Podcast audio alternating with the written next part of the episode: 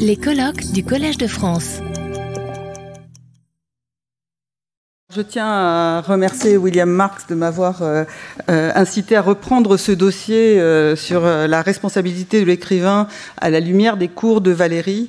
ces cours apportent effectivement un éclairage très intéressant sur ce débat et la conjoncture permet de mieux comprendre le positionnement de Valérie sur cette question. Si l'engagement politique des écrivains n'est pas un phénomène nouveau, la libération est un temps fort de la théorisation de cet engagement. Cette théorisation s'opère en premier lieu à travers la notion de responsabilité de l'écrivain qui est très directement ancrée dans les débats autour des procès de l'épuration. Donc je commencerai par évoquer la position de Valérie en 44-45 et la division du camp résistant autour de cette question de l'épuration. Puis j'analyserai le cours que Valérie consacre à la question de la responsabilité de l'écrivain. Et enfin, je confronterai la position de Valérie à celle de Sartre.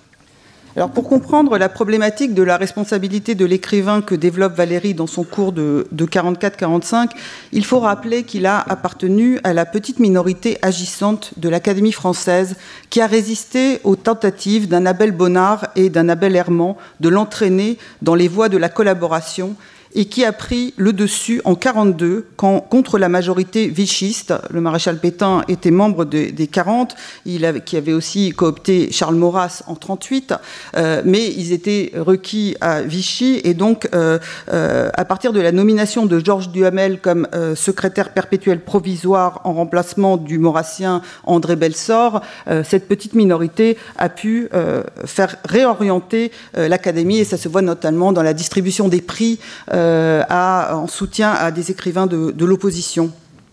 Alors Valérie euh, a rejoint dans les premiers mois de 1944 euh, le Comité national des écrivains clandestins, sans participer aux réunions clandestines, mais il lui a apporté sa légitimité.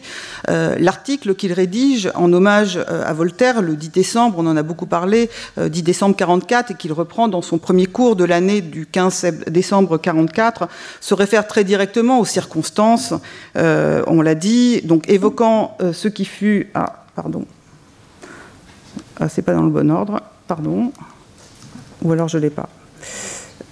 Oui, pardon, c'est celle-là.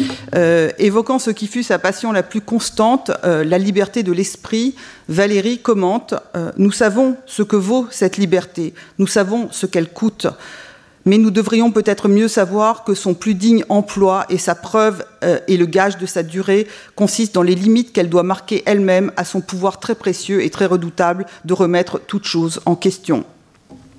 Cependant, euh, à la libération, le camp euh, résistant se divise autour de l'épuration entre indulgent et intransigeant, notion qui se réfère à la Révolution française. Ce clivage n'est pas seulement politique, il recoupe en grande partie le clivage générationnel, comme je l'ai montré euh, dans mon livre La guerre des écrivains. Divisant le Comité national des écrivains, ce clivage euh, générationnel est symbolisé dans l'espace public d'abord par l'affrontement entre euh, François Mauriac et Albert Camus. Donc François Mauriac qui prône la réconciliation et Albert, il est proche de, de, de, Gaulle à ce moment-là, et Albert Camus qui réclame que justice soit faite. Camus résumera ça autour de justice et charité, mais ça n'est pas la position de Mauriac, la position est la, réconciliation. le débat prend une tournure dramatique avec les premières condamnations à mort d'écrivains et journalistes en novembre-décembre 1944 et atteint son apogée avec la condamnation à mort puis l'exécution de Robert Brasillac. La pétition euh, de euh, recours, euh, appuyant le recours en grâce en faveur de Brasillac est signée par des écrivains qui ont en moyenne 58 ans en 45, selon mon calcul. Parmi les signataires, on compte 13 immortels, Valérie, Mauriac, Duhamel, entre autres qui, est, donc, qui euh, un certain nombre euh, de membres de l'Académie française, je ne vais pas tous les nommer, et puis de l'Académie Goncourt également. Camus est le seul de sa génération à l'avoir signé, euh, en fait parce qu'il s'oppose à la peine de mort. Euh, donc il a, changé de, position. Euh, ce sont des écrivains de 40 ans qui plaident face aux anciens la responsabilité de l'écrivain dans le débat qui s'ouvre après la mort de Brasillac sur ce sujet, débat qui est lancé par l'hebdomadaire Carrefour autour d'une enquête. Alors, si Valérie n'intervient pas directement dans la presse pour expliciter sa position, euh, on peut la lire euh, dans son hommage euh, à Voltaire. Il avance que Voltaire, je cite, institue un crime tout nouveau. il, je cite, proclame qu'il est des crimes contre l'humanité, donc on est en, 1944, hein, donc ça n'est pas encore codifié à Nuremberg, euh, euh, et qu'il en est contre la pensée, et il les décrète d'accusation. Alors ici, il semble faire euh, clairement allusion au procès de l'épuration. Voltaire fait aussi comprendre, dit Valérie, que le châtiment, quelquefois, se fait lui-même crime car le spectacle d'épouvantable supplice réveille et entretient la férocité latente des uns, tandis qu'il transforme aux yeux des autres en presque innocente victime celui qui n'était qu'un misérable criminel. Si la puissance publique se passionne, qu'elle s'acharne sur un corps coupable, si elle épouse la colère ou poursuit une sorte de vengeance, la notion abstraite et pure de l'État rend la justice euh, euh, rendant la justice, rendant la justice pardon, en est altérée et dégradée. On s'avise que l'État lui-même est exercé par des instincts qu'il ne devrait pas connaître et qu'il ne connaît qu'aux dépens de euh, euh, sa raison d'être même. Avant d'analyser les termes du débat sur la responsabilité de l'écrivain et la position de Valérie dans son cours du Collège de France, je voudrais préciser que le clivage générationnel n'est pas qu'idéologique et intellectuel, c'est aussi un rapport de force intergénérationnel qui se joue sur d'autres fronts, et notamment aux éditions de la NRF. Euh, dans le cadre des négociations autour de l'épuration, euh, de l'épuration de l'édition, euh, la revue Nouvelle Revue Française, la Nouvelle Revue Française est liquidée fin octobre 44, et c'est le compromis qui a été trouvé par Pierre Segers et Vercors lors d'une discussion avec Sartre, qui lui défendait la maison Gallimard. Or, le projet d'une revue dirigée par Sartre prend forme dès ce moment-là, sous le titre La condition humaine, avant d'être rebaptisé dès décembre 44 Les temps modernes, ne paraîtra qu'en octobre 1945. Alors ce projet est nettement perçu par la vieille garde de la NRF comme un défi euh, lancé par la jeune génération qui s'impose progressivement dans la maison. En novembre 1944, Jean Schlumberger écrit ainsi à André Gide La revue de Sartre, toute philosophique en principe, paraît vouloir empiéter sur le terrain réservé. Nous en serons quittes pour inventer du neuf et pour écraser cette marmaille par notre qualité. Au même moment, Julien Binda s'enquiert auprès de Jean Paulhan euh, Est-il vrai que la NRF continuerait sous le nom de la condition humaine, directeur Sartre? Elle ne verrait alors pas souvent ma copie.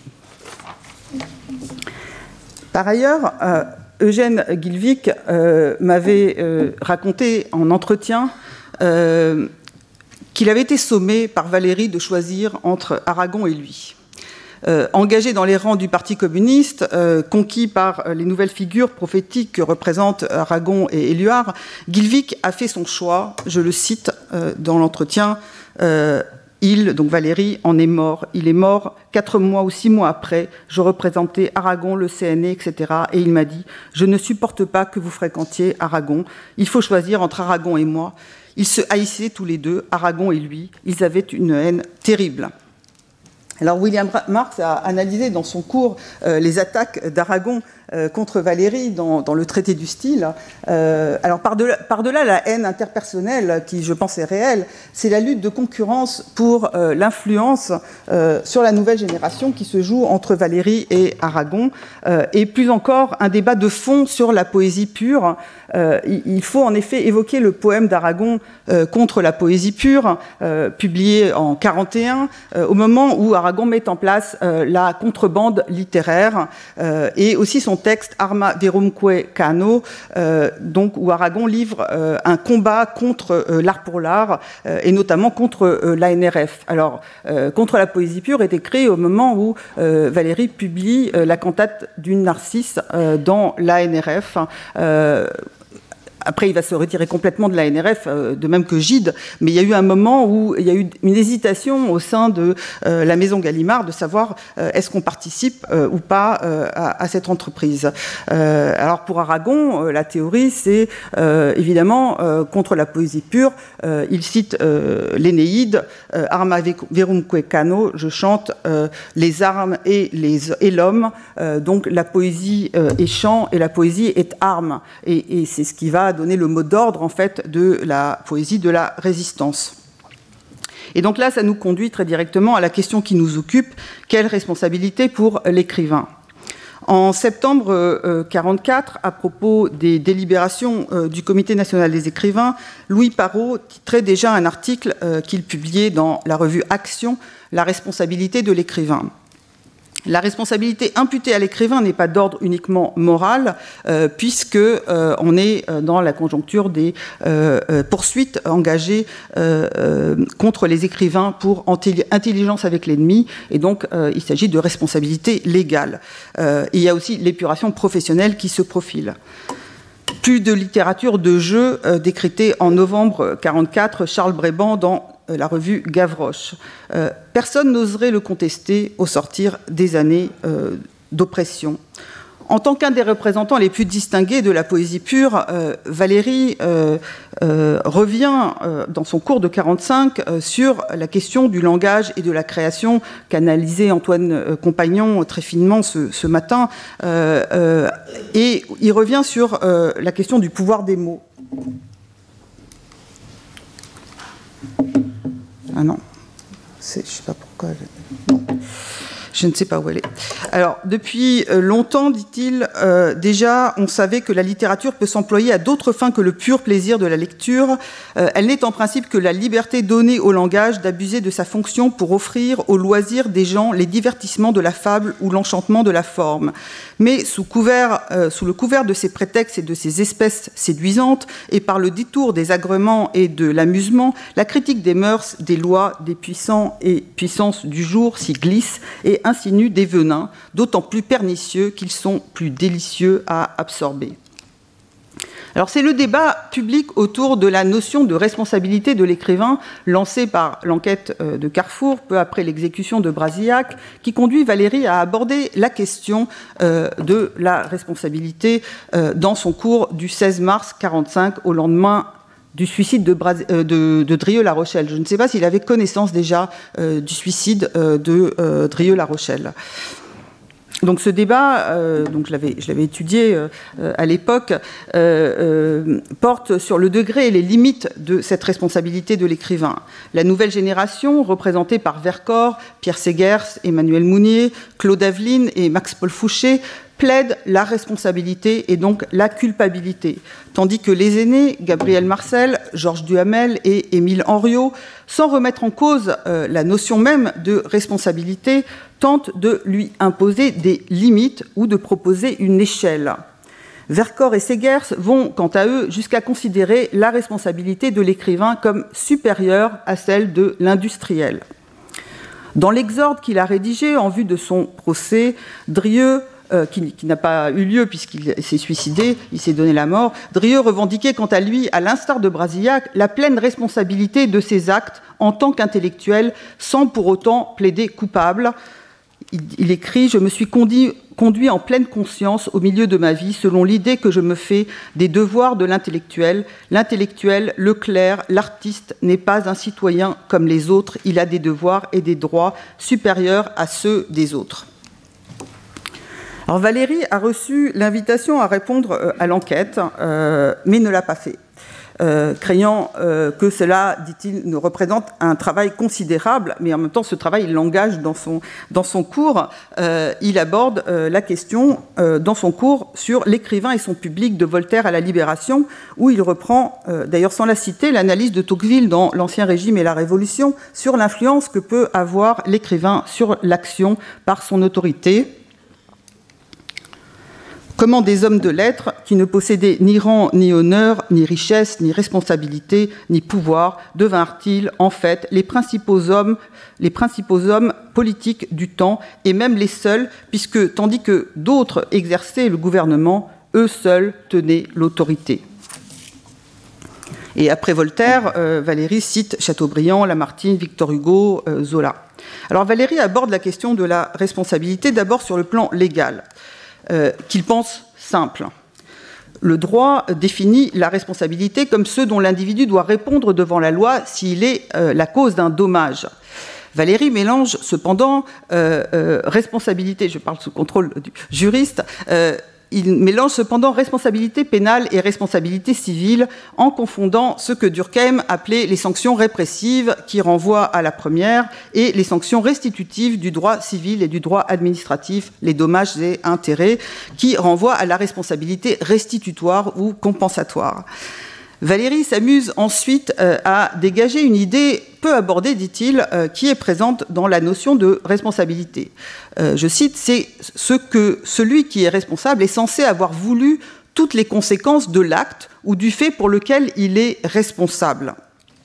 Là encore, il me semble qu'il omet une référence fondamentale, qui est le livre de Paul Fauconnet sur la responsabilité, qui traite justement euh, de cette question en montrant que le droit moderne prend en compte cette double dimension de la responsabilité, à savoir la responsabilité objective qui renvoie à l'acte, euh, à la causation matérielle, euh, et la responsabilité subjective qui renvoie à l'intentionnalité.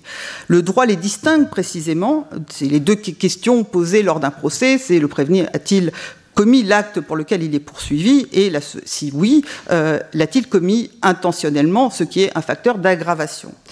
Mais la réflexion de, Valérie va au-delà de cette question de l'intentionnalité de l'acte.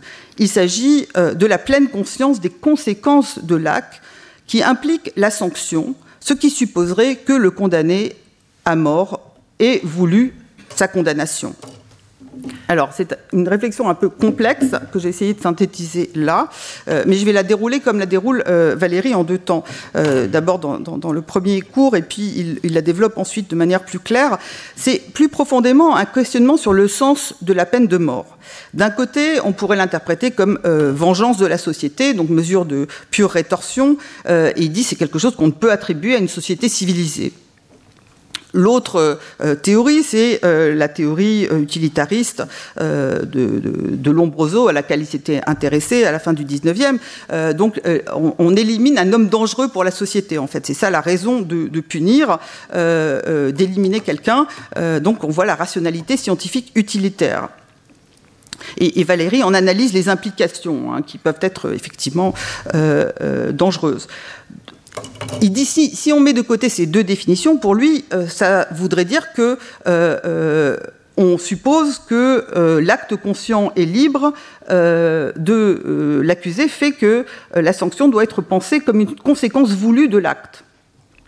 Alors, comme le suggère William Marx dans son commentaire de la leçon suivante, cette réflexion apporte un fondement théorique à la signature de la pétition euh, appuyant le recours en grâce de Brasillac et aussi son intervention en faveur de euh, Henri Béraud qui lui fut gracié. Alors, il, en vient d'ailleurs euh, ensuite à l'écrivain. Dans le cas où la loi a fixé sa responsabilité, alors là, nous retombons dans le cas légal, explique-t-il. Mais pour lui, dans ce cas, c'est à la loi de se prononcer. Hors de ce cas, imputer à l'écrivain une responsabilité conduit à retomber dans les accusations contre les philosophes rendus à, euh, euh, responsables, euh, de la Révolution française. Hein. C'est la faute à Voltaire, c'est la faute à Rousseau. Valéry s'interroge cependant sur les interprétations de la loi qui frappent non l'écrivain mais le penseur. il évoque Socrate dont le procès reste mal connu. Alors le cours du 17 mars est tout entier consacré à cette question de la euh, responsabilité de l'écrivain euh, et on y retrouve, euh, il me semble, certaines des tensions qu'on a évoquées ce matin à un autre niveau. Valérie commence par remonter à l'étymologie de la notion qu'il relie au mot épouser et donc au fait de s'engager, donc on retrouve la, la, fidesse. dans, dans l'opinion commune, le terme lui paraît vague. Et là, ça renvoie à la discussion, euh, conférence d'ouverture de, euh, de, euh, Claudine Tiercelin sur les notions vagues de la morale et de la métaphysique. donc là, pour lui, la notion de responsabilité, c'est une notion vague. la notion de responsabilité morale n'a pas de sens précis, selon lui, dans la mesure où n'y a pas de sanction. Donc ici, il est par contre très durkheimien en, définition, en définissant la responsabilité par la sanction ce qui euh, le renvoie donc à la définition langue légale. Selon lui, euh, cela dit, euh, Durkheim parle, aussi de, sanctions morales, sociales. Hein, mais bon. alors selon lui, cela ne relève pas d'une question morale qui supposerait donc un engagement librement consenti et non sous la crainte d'une sanction. La justification de la responsabilité légale lui semble euh, se heurter euh, à l'écueil déjà décrit au cours précédent entre vengeance et utilitarisme, dont il pointe les dangers en faisant allusion au nazisme, pour la définition utilitaire. Euh, la troisième justification apparaît ici plus clairement, donc il s'agit de l'exemplarité de la peine euh, qui vise non seulement à punir, mais à prévenir les sanctions du même ordre que pourraient entreprendre d'autres individus. Et il est vrai que les procès de l'épuration ont une dimension exemplaire. Euh, mais cette justification, ou plutôt ce qu'il appelle une fiction de responsabilité, euh, conduit à la même aporie de supposer, dit-il, que celui qui a agi a voulu toutes les conséquences de son acte, et parmi celles-ci, la peine elle-même. Concernant l'écrivain, Valérie admet qu'il y a des cas de responsabilité légale tels que la diffamation, l'excitation au mépris ou à la haine, ce qui ne distingue pas la responsabilité de l'écrivain euh, de, euh, de tout autre. Hein. Et là, il a parfaitement raison, parce que dans le, dans le droit, ce n'est pas le statut qui est distingué, c'est l'acte euh, même qui est qualifié. mais en dehors de cela, la notion de responsabilité de l'écrivain soulève la question de la causalité qui, il faut le noter, fut central dans les procès de l'épuration et notamment dans le procès Maurras qui s'est tenu à Lyon en janvier 1945, euh, parce que le tribunal ne peut pas faire la cause, la, preuve de la causalité entre les articles de Maurras et les actes perpétrés contre des individus, même quand il y a une dénonciation nominale, c'est-à-dire que la, preuve ne peut pas être euh, faite.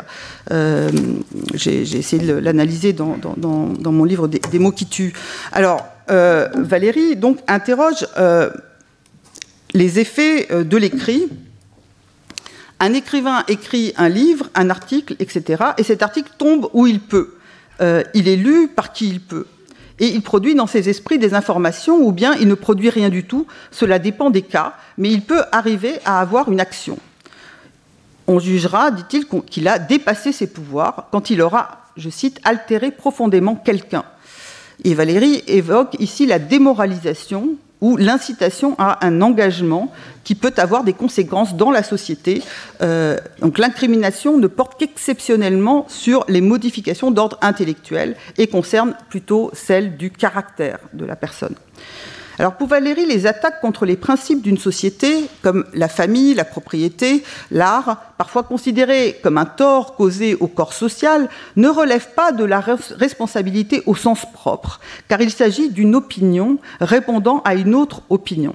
Et là, il faut rappeler que dans les procès des écrivains collaborationnistes, euh, c'est tout l'enjeu. La défense tente de présenter euh, comme des opinions ce que euh, la justice poursuivait, l'État poursuivait comme intelligence avec l'ennemi, parce que c'était une propagande servant les objectifs nazis. Donc ça, c'est vraiment l'enjeu du débat. et ici, Valérie donc prend le parti de la défense, n'allant pas jusqu'à plaider comme Jean Paulhan le droit à l'aberration de l'écrivain. Valérie est bien trop rationnelle pour cela, mais en ramenant la notion de responsabilité à une acception restreinte. J'aurais cependant aimé lui, pouvoir lui demander s'il définissait les injonctions de Maurras à l'exécution d'otages comme relevant de l'opinion. Donc ça, c'était une parenthèse. Pour lui, toutefois, euh, il n'y a pas de critérium extérieur euh, à la parole. C'est ce que théorisera euh, dans De la paille et du grain avec la parabole du mur de l'Atlantique que je recite euh, ici euh, pour celles et ceux qui ne la connaîtraient pas. L'épuration mène la vie dure aux écrivains. Les ingénieurs, entrepreneurs et maçons qui ont bâti le mur de l'Atlantique se promènent parmi nous bien tranquillement. Ils s'emploient à bâtir de nouveaux murs. Ils bâtissent des murs, les murs des nouvelles prisons où l'on enferme les journalistes qui ont, eu le tort d'écrire que le mur de l'Atlantique était bien bâti. Valérie examine euh, ensuite le cas où l'écrivain peut, euh, je cite, amener des perturbations graves dans l'esprit général des atteintes. Euh, des, atteintes à des convictions, à des croyances, etc. Ce qui explique les mesures prises par les pouvoirs à différentes époques et donc les mesures pour éviter ou punir ce type d'infraction. Il donne deux exemples de livres ayant eu une influence immense. Le Capital de Marx et l'essai sur l'inégalité des races humaines de Gobineau, à côté desquels, dit-il, les effets de quelques articles par-ci et par-là ne sont pas comparables du tout à ses yeux. Donc là, il fait allusion aux articles des, intellectuels collaborationnistes. Et même dans le cas de ces livres, dit-il, malgré les conséquences durables, euh, euh, parler de responsabilité n'a toujours pas de sens pour lui. La question qui lui semble primordiale est celle du rôle de l'écrivain dans l'éducation, mais la responsabilité demeure indéterminée puisque les livres lus ne dépendent pas de l'écrivain, même si euh, l'écrivain se dit qu'il faut qu'il écrive pour un tel euh, et pas pour un tel. Et Valérie de conclure que dans la mesure où responsabilité signifie causalité, il est difficile d'imputer une responsabilité à l'écrivain hors un petit cercle d'action, je cite, et d'action pensée. D'autant, précise-t-il, que l'effet peut être différé. Euh, il évoque les livres qui choquent ou dégoûtent ou scandalisent plusieurs siècles après avoir été écrits. Alors ça, c'est d'actualité. Euh, il écarte aussi euh, de la responsabilité les scrupules qu'aurait un écrivain de parler de tel ou tel sujet ou, ou pouvant nuire à sa réputation, car cela relève pour lui d'un problème de conscience et donc pas de la responsabilité. Alors, Sartre contre Valérie, en lisant ce cours, j'ai regretté euh, de ne l'avoir pas eu à ma disposition il y a 30 ans lorsque j'ai travaillé sur ce débat, car il permet, euh, il me semble, de mieux comprendre l'évolution euh, du débat et en particulier la position de Sartre. En effet, Sartre a commencé à parler des conditions de l'écriture dans les lettres françaises destine, mais il n'avait pas encore théorisé sa conception de la responsabilité de l'écrivain et de la littérature engagée. Et cette théorisation intervient quelques mois après le cours de Valérie. Je ne sais pas s'il y a assisté ou s'il a envoyé quelqu'un euh, prendre des notes, mais euh, on y lit très clairement, il me semble, euh, d'abord la même référence au débat autour des procès de l'épuration, ça je, l'avais montré, mais surtout on peut voir dans l'introduction de Sartre au temps, moderne, puis dans sa conférence sur la responsabilité de l'écrivain à l'UNESCO, et enfin dans la série d'articles qui vont composer Qu'est-ce que la littérature? une quasi-réponse point par point à Valérie. Car pour Sartre, euh, au contraire de Valérie, l'écriture est un acte qui engage. Alors on a vu ce matin dans la conférence de, Gilles Philippe euh, que Valérie a défini en 37, euh, et donc on peut supposer que Sartre à ce moment-là on a eu vent la, parole, l'écriture, la littérature comme, acte, mais ça n'est pas sa position en 45. Et, Sartre théorise ça, on peut le penser, contre la position de Valérie de celle de, sa génération, euh, c'est la liberté extrême de l'écrivain qui, selon Sartre, fonde sa responsabilité illimitée. Et en fait, la théorie sartrienne est très convergente avec le concept juridique même de responsabilité, lequel repose sur le libre arbitre euh, dans sa définition moderne. Sartre, en élaborant euh, les fondements théoriques de sa théorie pardon, Sartre en élabore les fondements théoriques dans sa théorie existentialiste. Euh, la responsabilité est ce qui permet de dépasser la liberté négative, euh, génératrice d'angoisse, par des choix assumés en pleine conscience. Du coup, ces choix engagent l'individu. L'écrivain étant l'incarnation suprême de la liberté selon Sartre, parce que, à la différence du médecin ou de l'artisan, il crée ses propres normes, euh, sa responsabilité est quasi illimitée. Alors Sartre transpose euh, donc euh, cette euh, responsabilité au plan universel, comme vous l'entendez. Il l'extrait du cadre national à laquelle elle est arrimée dans les procès de l'épuration, puisque il s'agit d'un crime de trahison. Intelligence avec l'ennemi, c'est crime de trahison. Et, le crime contre l'humanité est, seulement en train d'être codifié à Nuremberg, ça n'est pas encore fait, c'est en débat, euh, et ça ne sera pas transposé dans le droit français avant les années 60. Mais la, définition qu'il donne de la responsabilité est bien plus large que la responsabilité euh, euh, par rapport à la nation. Puisque la liberté est la condition même de l'écrivain, l'écrivain a pour devoir de la défendre partout dans le monde contre les différentes formes d'oppression. Se taire, pour Sartre, engage non moins que prendre la parole. Il reproche, comme on sait, à Flaubert et à Baudelaire d'être responsables de la répression contre la commune, car ils n'ont pas écrit une ligne pour l'empêcher. Alors, dans Qu'est-ce que la littérature Sartre réfléchit, comme Valérie, euh, dans son cours sur Voltaire, au public de l'écrivain? Et je me demande dans quelle mesure cette réflexion ne lui est pas inspirée par, euh, Valérie, parce que je, ne la vois pas trop chez Sartre avant euh, ce moment-là. et c'est justement pour Sartre ce public qui lui confère à l'écrivain donc sa responsabilité en régime démocratique, le seul régime selon Sartre où l'écriture est un sens parce qu'elle est libre. Ça, il l'avait déjà écrit en 1943. Euh, le fait qu'il écarte euh, la poésie, que Sartre écarte la poésie de la responsabilité, peut aussi semblait une réponse à Valérie, en même temps qu'aux poètes résistants qu'ont été Aragon et Éluard. Sartre répond aussi à, à, dans Qu'est-ce que la littérature? Il dit On dit aujourd'hui qu'il valait mieux construire le mur de l'Atlantique qu'en parler. Je n'en suis pas autrement scandalisé, et je ne dis pas que cela soit juste, mais nous devons nous réjouir que notre profession comporte quelques dangers. Alors plus tard, euh, euh, Simone de Beauvoir, dans La force des choses, euh, évoquant le, fait qu'elle a refusé de signer le, recours en grâce pour Brasillac, elle et Sartre, ils ont refusé, dit n'avoir jamais regretté son abstention. Et là, il y a une réponse à Paulan, que, je, vais lire, on, a, on a reproché à l'épuration euh, d'avoir plus durement frappé ceux qui parlaient euh, avec approbation du mur de l'Atlantique que ceux qui le construisaient, je trouve parfaitement injuste qu'on ait excusé la collaboration économique, mais non qu'on ait sévi contre les propagandistes d'Hitler.